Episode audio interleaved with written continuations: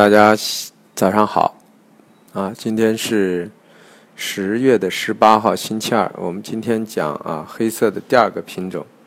呃，焦煤啊，焦煤呢，这个品种呢是焦炭的一个啊，一个一个上游的啊。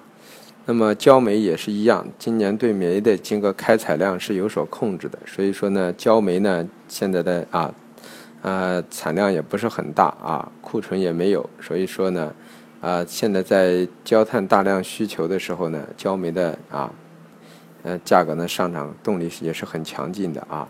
主要的原因还是因为它和动力煤一样都是限产，因为限产的原因造成的产量不是很大，这第一个因素。第二个因素，前期公路涨价啊，形成了第二个因素。第三个因素，现在就是铁路也开始涨价。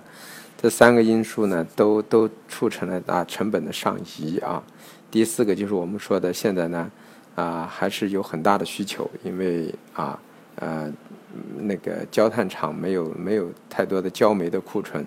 那么它就没有办法炼出焦炭。那么焦炭呢，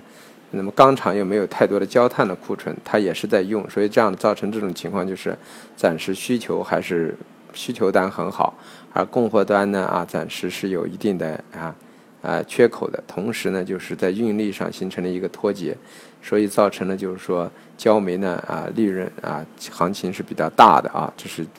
这是这一块，还有一个就是技术方，技术上来说，我们认为焦煤现在也是一个啊啊一个三浪中的一个大三浪的上升啊，我们预计目标价位呢三浪的高区应该在一千二附近啊，所以说呢，就是到这一块呢，大家可以考虑适当的把焦煤的多头平掉啊。啊，至于能不能放空，我个人认为先观望一下，因为啊，四季度暂时对于煤的来说还是有很大的一个需求啊，再加上缺口的问题，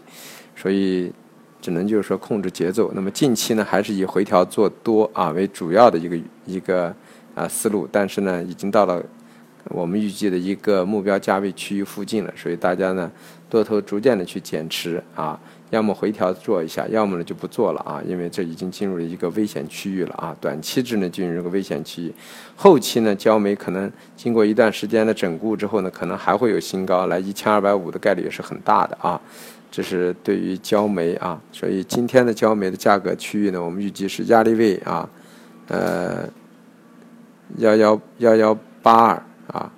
幺幺七零啊，支撑位是幺幺四零啊，幺幺三零。这一块区域啊，谢谢各位。